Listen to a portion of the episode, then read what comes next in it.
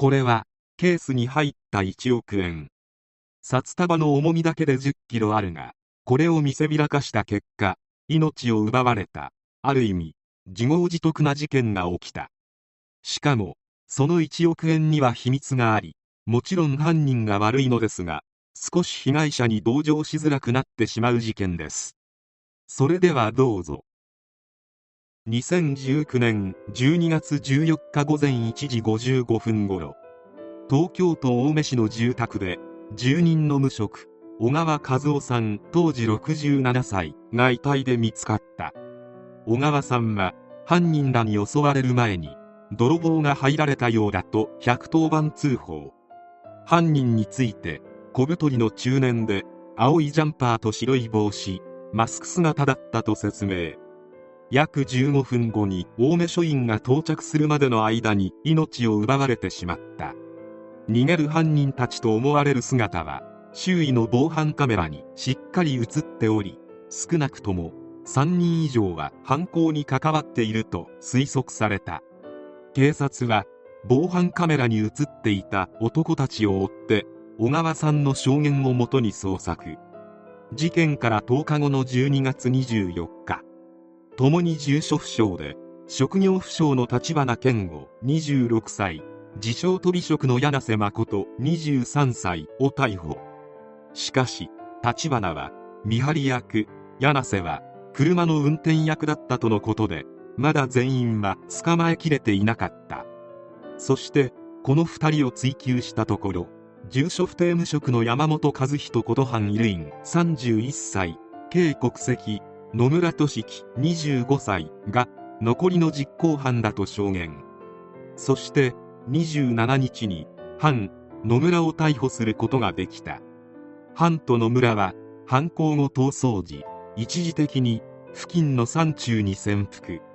知人男性に車で迎えに来るよう指示し現場から約20キロ離れた八王子駅まで移動。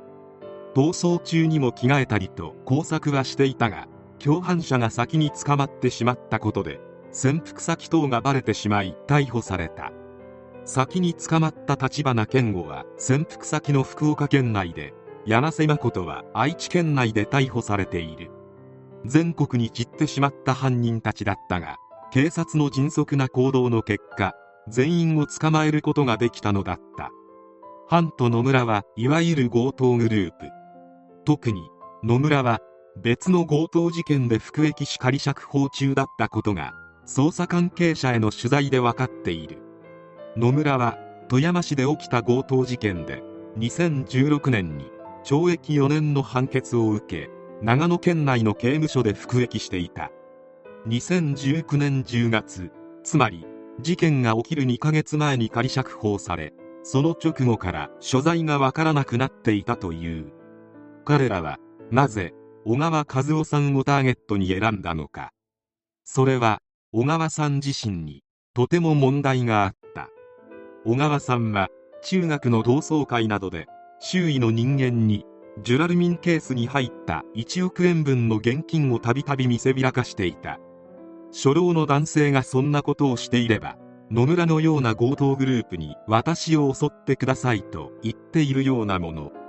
案の定小川さんは野村たちに目をつけられて命まで奪われてしまった。野村たちは小川さんを襲撃しこのジラルミンケースの中の1億円を狙ったがケースは母屋に隣接する建物に手つかずで残されていた。警察がそれを調べてみるとなんと中身は紙でかさ上げされ表面だけ現金10万円が敷き詰められたものだったことが判明した。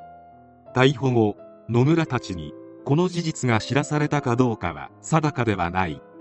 ともかく大金を見せびらかしている小川という男がいるとの情報を聞きつけた野村と藩は共謀し12月14日の事件が起こる約7時間前の13日午後7時頃2人は現場から約4キロ離れた JR 東青梅駅で路線バスに乗り小川さん宅から約1キロのバス停で下車。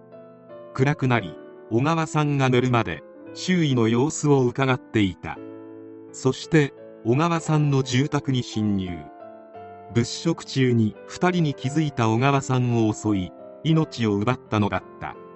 裁判にて軽国籍の俳優員野村俊樹両被告の裁判員裁判の判決が行われ裁判長は犯に懲役24年休刑懲役30年野村に懲役20年同25年の判決を言い渡した。裁判長は犯について一人暮らしの高齢者が大金を持っているという情報をもとに現金を奪おうとした計画的で悪質な犯行。小川さんに暴行を加えたとして相当に強い範囲が見て取れ責任は共犯者間で最も重いと指摘。野村についても仮釈放後わずか2ヶ月余りで今回の犯行に及んでいて法を守る意識が著しく低いと断罪した。無職立花健吾の裁判員裁判で東京地裁田川支部は9日懲役20年休刑懲役25年の判決を言い渡した。裁判長は被害者に直接関与していないが必要不可欠で重要な役割を果たしたと述べた。弁護側は補助的な役割だったとして懲役14年が相当だと訴えた。しかし判決は立花は反社会的組織構成員の男から強盗を持ちかけられて実行役の2人を誘い入れたほか事件当夜は周囲を見張るなど現場の監督的な立場も担ったと指摘。必要性の低い役割とは到底認められず責任は重大だと結論付けた。